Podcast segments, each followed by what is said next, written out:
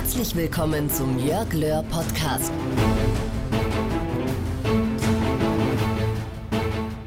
Herzlich willkommen. Schön, dass du mit dabei bist.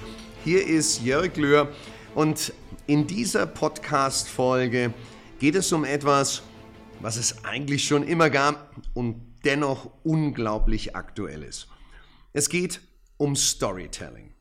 Und gerade beim letzten Wochenende, da hatte ich das Seminar Erfolgreich Leben, deine Tage der Entscheidung. Und da kam ein Teilnehmer zu mir und sagte, wir haben uns schon mal vorher im Seminar gesehen. Und dann fuhr er weiter fort und das war klasse. Du hast da über Begeisterung gesprochen und da kam eine Geschichte vor von einem Rosenverkäufer, der hieß Ahmed und der Teilnehmer erzählte und erzählte und erzählte, wie diese Geschichte war. Und irgendwann sagte ich zu ihm dann, und wann war denn das Ganze?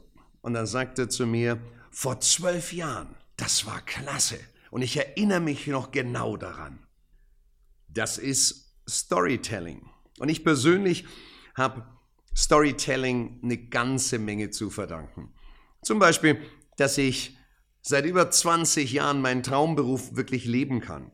Dass Menschen gerne in meine Seminare kommen und dass sie auch wirklich viel danach ins Handeln bringen und, und, und. Storytelling, das ist so machtvoll. Und ich werde in diesem Podcast einiges an Hintergründen mit auf den Weg geben, erzählen, warum es so wichtig ist. Und dann erhältst du natürlich auch die entscheidenden, und da habe ich dir fünf Stück vorbereitet, die entscheidenden fünf Tipps für gutes Storytelling. Und wenn du bis zum Ende dran bleibst, dann habe ich dann noch, ich glaube, eine ganz besondere, einmalige Möglichkeit für dich. Storytelling. Ein englischer Begriff, der ziemlich modern klingt. Aber mal ganz offen, das Erzählen von Geschichten ist absolut nichts Neues. Menschen haben schon sehr früh damit angefangen, sich gegenseitig Stories zu erzählen. Und Wissenschaftler sehen die Sprache sowieso als einen der wesentlichen Vorteile des Homo sapiens, also des modernen Menschen. Viele denken auch, wir haben uns ganz besonders oder nur dank unserer Sprache auch durchgesetzt gegen Neandertaler und gegen die anderen, die ganz anderen Menschenarten. Und ich meine jetzt nicht hier knappe Aussagen wie gib her oder äh, gehen wir jagen. Nein, wir haben einfach als Mensch diese ganz besondere Fähigkeit, vielfältig und auch spannend, nicht alle, aber viele, etwas spannend zu erzählen. Schauen wir ein bisschen Richtung Entwicklungsgeschichte und dann erleben wir, dass schon früher Menschen Informationen und auch Erfahrungen auf eine spannende Art möglichst weitergegeben haben. Und das hat den großen Vorteil gehabt, dass der Zuhörer dabei war und das sich auch merken konnte. Wenn so, eine, so ein Jagderfolg in eine Geschichte verpackt wurde, dann hat man das besser verstanden. Man hat verstanden, worum es geht und man, man war viel aufmerksamer als wenn dir jemand nüchterne Fakten oder Stichworte einfach hingeworfen hat. Gut, gute Geschichten, damals wie heute, die lassen Bilder im Kopf entstehen. Die Inhalte speichert man leichter ab. Und das hat natürlich den Vorteil, wir können es selber dann nutzen und selber besser abrufen. Früher war das ganz wichtig, weil damit wurde die Wahrscheinlichkeit ziemlich groß, dass andere aus der Sippe, aus der Familie oder ähm, aus dem Dunstkreis über eine neue Jagdmethode informiert wurden und sie verstanden haben und dann selbst anwenden konnten. Geschichten zu erzählen war also ein enorm evolutionärer Vorteil. Das Risiko damit zu verhungern wurde logischerweise kleiner. Auch andere Dinge, etwa über Feinde konnte man sehr effektiv in Form von Geschichten weitergeben. Unsere Vorfahren, und das ist natürlich gut für uns jetzt hier, wurden deshalb seltener gefressen als andere Menschenarten, die eben nicht so gut miteinander reden konnten. Vor kurzem habe ich was gelesen, was hier, glaube ich, ganz gut herpasst. Ich meine, eine Passage aus einem schönen Buch, und zwar la der Buchtitel Die kurze Geschichte der Menschheit. Das Buch ist von einem Historiker namens Harari geschrieben worden. Er selber denkt, wie viele Forscher vor ihm darüber nach, warum wir, also warum sich der moderne Mensch, der Homo sapiens, offenbar gegenüber allen anderen Menschenarten durchgesetzt hat, warum er überlegen war. Die Antwort, die Harari für möglich hält, ist die Flexibilität des Sapiens. Und zwar auch vor allen Dingen, sagt er, die Flexibilität der Sprache. Wir haben zwar nur eine begrenzte Zahl von Lauten und Zeichen, doch damit können wir eine unendliche Zahl von Sätzen produzieren, die alle eine unterschiedliche Bedeutung haben. Harari schreibt in seinem Buch, wir können gewaltige Mengen an Informationen über unsere Umwelt aufnehmen, wir können sie speichern und weitergeben. Und dann, dann kommt so ein, ein Vergleich, den ich ganz gut finde, der auch viel aussagt.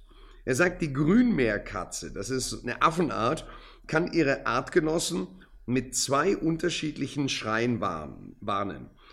Der eine Schrei heißt so viel wie Achtung Löwe der andere heißt Achtung Adler.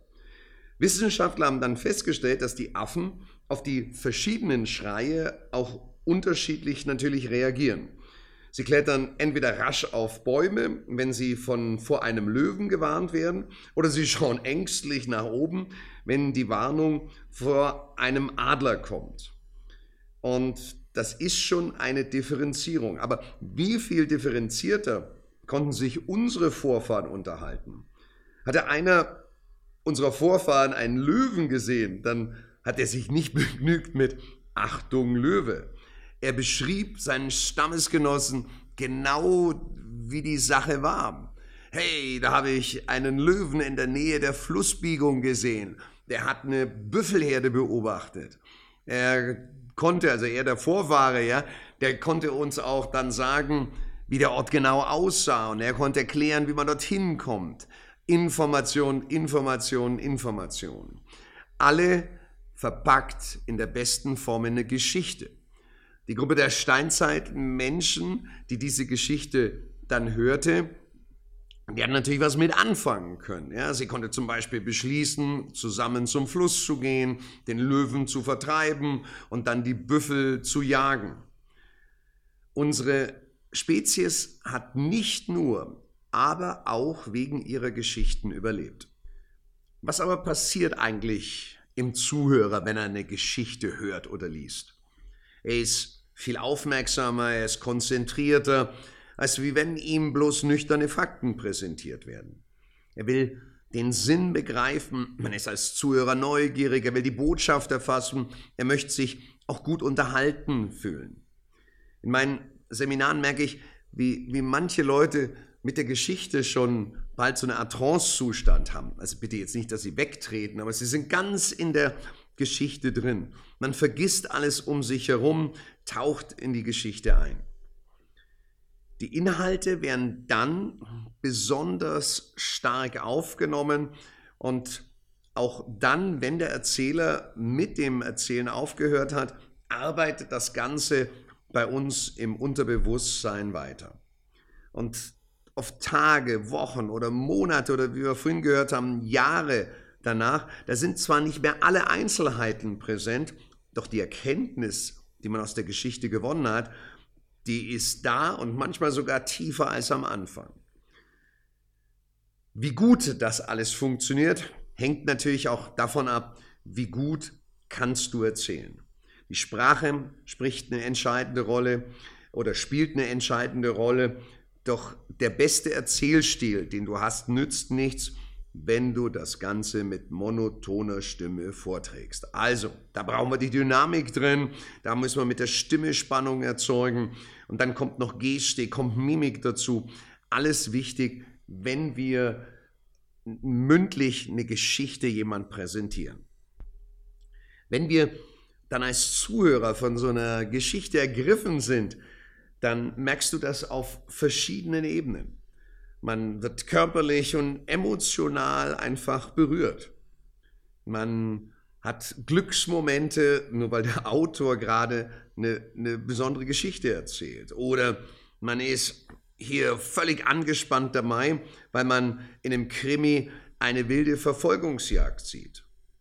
Schuld daran sind sogenannte Nachahmerzellen. Das sind Spiegelneuronen, mit denen wir uns da hineinversetzen. Ich weiß nicht, ob du im Kino den Film Titanic äh, gesehen hast. Ja, ich, ich habe ihn gesehen und, und ich hatte feuchte Augen, ganz feuchte Augen, obwohl ich relativ safe in meinem Kinosessel saß, aber ich war drin in dieser Story mit Caprio und Konsorten. Was ich dir damit sagen will, wir müssen diese Dinge nicht selbst erleben, um Reaktionen zu zeigen.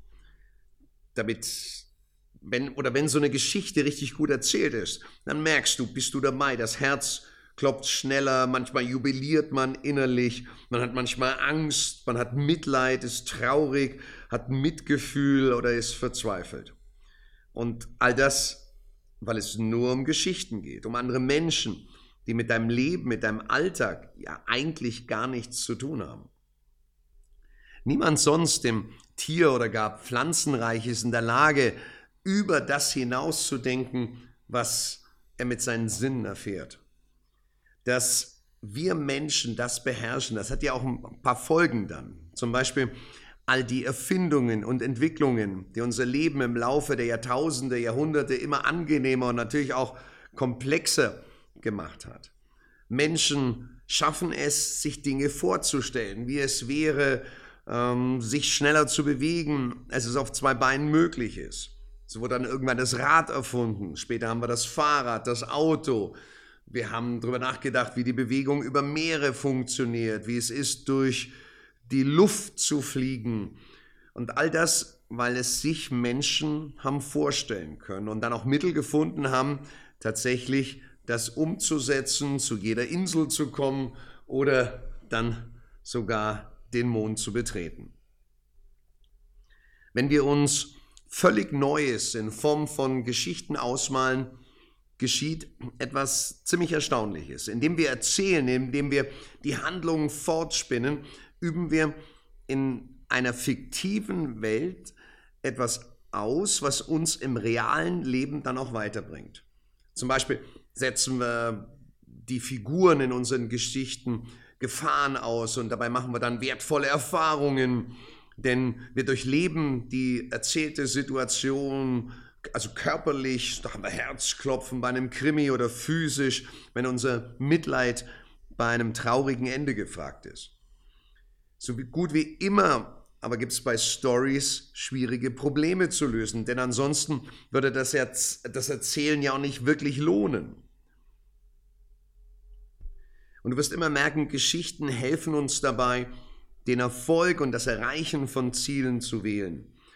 Zumindest tun das Geschichten, in denen der Held aktiv wird und die Herausforderungen dann auch mutig annimmt. Wir kennen alle den, den Satz oder die Frage und die Moral von der Geschichte. Und das zeigt uns wieder, dass Geschichten uns immer etwas lehren wollen. Der Zuhörer oder der Leser, der erwartet ja geradezu, etwas mitnehmen zu können aus der, aus der Erzählung. Storytelling hat somit immer eine Mission. Die Geschichten, die, die uns eigentlich sagen, gestalte dein Leben, gestalte die Welt nach deinen Vorstellungen. Geschichten helfen dir auch dabei, sich in andere Menschen hineinzuversetzen. Du begreifst die Wünsche und die Bedürfnisse einfach von anderen damit besser. Gehen wir nochmal zur Grünmeerkatze zurück. Die, die Warnung, Achtung Löwe, Achtung Adler, die ist nicht gerade geeignet, um eine Beziehung zu knüpfen. Aber ganz anders Geschichten, die der Homo sapiens dann erzählt hat, vom Löwen, der Büffelherde in der Nähe der Flussbiegung.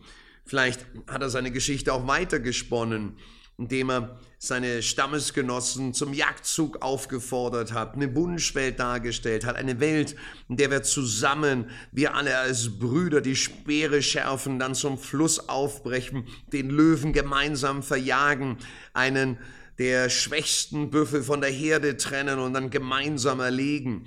Wie wir dann alle dann Fleisch satt haben, Fett und Häute. Der Urmensch, der so erzählt hat, hat bessere Karten gehabt, seine Ideen umzusetzen. Und nochmals, nicht zuletzt wegen seiner Fähigkeit zu erzählen, und zwar auch von einer fiktiven Welt. Ich möchte wirklich in all den Facetten zurufen, mach dir die ungeheure Macht des Storytellings persönlich zunutze. In meinem Seminar Einfach mehr Erfolg, da führe ich Teilnehmer dahin, dass sie sich vorstellen können, wo sie in fünf, wo sie in zehn Jahren stehen wollen. Und damit, da begnügen wir uns nicht mit Schlagworten. Es geht darum, eine Geschichte zu entwerfen. Ich spreche da von einem Drehbuch der eigenen Zukunft. Also wirklich ein Drehbuch für, die, für das eigene Leben zu entwerfen. Und das ist nicht einfach, keine Frage. Aber es ist machbar. Und gerade stelle ich dann wieder fest, bei der eigenen Person sind so viele bescheiden, viel zu bescheiden. Man traut sich nicht wirklich was zu man schreibt mehr die Vergangenheit in die Gegenwart fort und das ist nicht das, was wir brauchen. Das ist nicht das, was unser Potenzial ist. Und darum geht es, wirklich Quantensprünge sich auszudenken, Quantensprünge dann anzugehen und sie wirklich zu erreichen. Denn wenn du dir ehrgeizige Ziele setzt und dir den Weg dorthin überlegst und dir das auch mit vielen Details vorstellst, wie es sein wird, am Ziel zu sein, dann, dann machst du nichts anderes als Storytelling. Wo verwenden wir Storytelling? Lapidar, da erzählen Mütter und Väter ihren Kindern Geschichten, da erzählt man Freunden Geschichten, was passiert ist und so weiter. Daneben ist Storytelling in verschiedenen Bereichen zu einem extrem wichtigen Instrument geworden, in dem Bereich, wo ich ja auch tätig bin, in der, in der Weiterbildung, wo man das systematisch einsetzt bei der Suche nach Lösungen für Probleme, um ins Handeln zu kommen. Und natürlich wird es auch im Marketing eingesetzt. Speziell im Marketing, da werden Produkte oder Dienstleistungen über Storytelling verkauft. Fakten machen es nicht mehr allein. Wenn man den Kunden überreden will, einen bestimmten Joghurt oder ein bestimmtes Handy zu kaufen oder einen bestimmten Stromvertrag, dass er den abschließen soll. Die Konkurrenz ist in den Bereichen riesig und oft ist für den Verbraucher, für uns gar kein, kein großer Unterschied erkennbar. Warum soll jetzt der Joghurt besser sein als der? Warum brauche ich jetzt das Handy? Und wir haben ja auch selten Lust, uns mit den ganzen Features von Mobiltelefonen auseinanderzusetzen, uns darüber zu informieren. Und ich möchte auch nicht das alles analysieren. Die Zeit fehlt uns ja. Genauso geht es mir bei so vielen anderen Produkten, bei denen ich kein Experte bin und auch ganz offen gesagt keiner werden will. Marketingfachleute, die wissen drum, sie wissen, dass sie heute um den Kunden anders werben müssen als gestern. Genau deshalb ist Storytelling heute so wichtig. Was machen Marketing-Experten, die diese Methode für sich entdeckt haben? Klar, sie erzählen Geschichten. Sie erzählen zum Beispiel, wie das Produkt entstanden ist.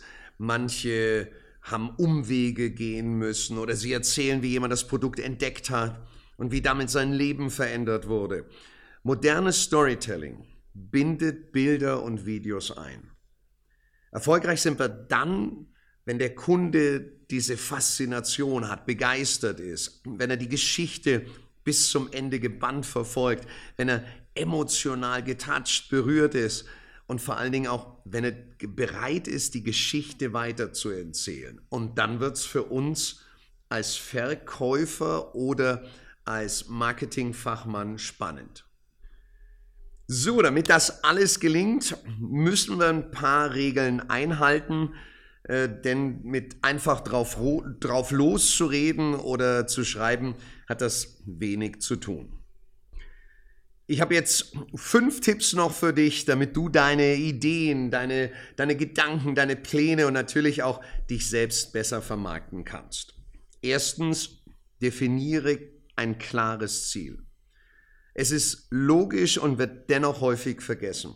Leg ganz genau fest, was du mit deiner Story erreichen willst und überprüf bei der Entwicklung der Geschichte immer wieder, ob sie auch wirklich für dieses Ziel geeignet ist.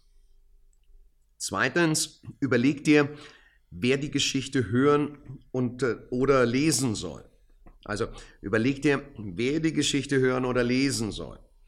Eine Geschichte für Jungunternehmer, die muss ich völlig anders erzählen äh, oder auch die sieht auch anders aus, als wenn ich eine Gruppe von Wissenschaftlern vor mir sitzen habe. Ich war vorletztes Wochenende bei der Entrepreneur University. Das sind alles hungrige, tolle junge Unternehmer. Ja, das sieht die Story anders aus, als ich ein paar Wochen zuvor die Festtagsrede beim großen deutschen Chirurgenkongress in München gehalten habe. Du musst präzise wissen, wen du wie mit deiner Story ansprechen willst. Drittens, kümmere dich um die Kernidee. Von was du auch immer wieder erzählen willst, du brauchst dafür Personen. Das können reale, aber das können auch erfundene sein. Aber Wichtig, deine Zielgruppe muss es spannend finden. Die Personen sollten Erfahrungen machen und vor allen Dingen auch Emotionen zeigen. Dann nämlich macht auch der Zuhörer, deine Zuhörerin Erfahrungen und hat die Emotionen. Natürlich brauchen die Personen Ziele und es muss auch eine Handlung sein, die logisch aufgebaut ist. Nur dann verfolgt deine Zielgruppe das Ganze interessiert, nur dann ist das Ganze glaubwürdig. In Richtung Profi bist du dann unterwegs, wenn du es schaffst, eine Dramaturgie reinzubekommen.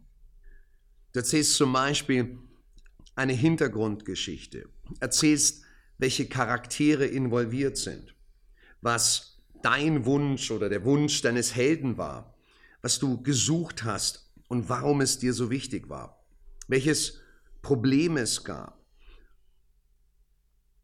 In den Rahmenbedingungen, aber noch viel wichtiger, welches innere Problem dich zurückgehalten hat, das Problem zu lösen. Welche Gefühle wurden bei dir ausgelöst? Ganz wichtig. Und dann beschreibst du auch, warum dein Wunsch, dein Traum nicht erfüllt werden konnte. Und dann kommt der Punkt, wo du eine Erkenntnis hattest, wo dein Held eine Erkenntnis hatte durch, beschreibt durch wen oder in welcher Situation und was dann zu einer Wende geführt hat. Und dann kommt der Moment, wo, wo die Story in eine andere Richtung geht. Wie war dann der große Erfolg oder was war die Transformation, die dann durchlaufen wurde? Mit der Erkenntnis vielleicht, dass das Problem dich noch stärker, noch mehr zu einer Persönlichkeit gemacht hat beschreib und deine Dramaturgie dir vorher klar. Mach dir Gedanken, auch wenn eine Geschichte leicht daherkommt. Gut ist sie, wenn du die Dramaturgie im Griff hast, um Emotionen und Erkenntnisse bei deinen Zuhörern zu erzeugen. Werde auch klar, wer die Geschichte erzählt. Also wem legst du sie in den Mund? Bei der Unternehmensstory kann es der Gründer sein, bei Erfahrungen mit dem Produkt oder der Dienstleistung, ein Kunde. Werde dir da genau klar drüber. Und fünftens, denke an die Verbreitung. Du kannst deine Geschichte mündlich erzählen oder auch zum Beispiel als Podcast oder als Video aufnehmen. Du kannst es aufschreiben. Was am besten ist, das hängt vom Thema und von der Zielgruppe ab. Wählst du Podcast, Video oder eine schriftliche Form wie ein Blog, hat es einen großen Vorteil, weil es ist leichter, die Geschichte zu verbreiten. Umso mehr, mehr Menschen deine Botschaft aufnehmen, die Story, desto besser. Digitale Kanäle wie die sozialen Medien, die machen es einfach möglich. Aber bitte beachte, nicht alles, was im Netz steht, wird auch automatisch gefunden und von vielen Menschen damit beachtet. Das heißt, mach dir bei Zeiten Gedanken, wer dich bei der Verbreitung fachlich unterstützen können, kann. Das waren jetzt fünf Tipps bis hierher. Und wenn du bis jetzt dabei bist, dann nehme ich an, hast du diese unglaubliche Kraft von Storytelling auch wirklich verstanden.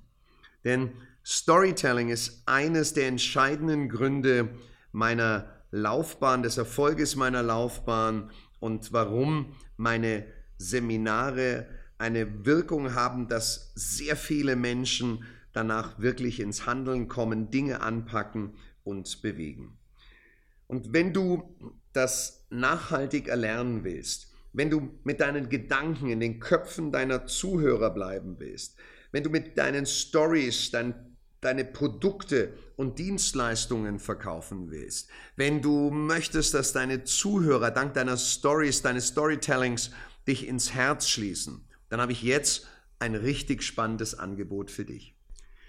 Seit mittlerweile über 20 Jahren zeige ich Teilnehmern, wie sie sicher und souverän vor anderen sprechen können, wie sie Lampenfieber in den Griff kriegen, wie sie Stories nicht nur finden, aufbauen, gestalten, sondern wie sie die ihren Zuhörern begeisternd präsentieren.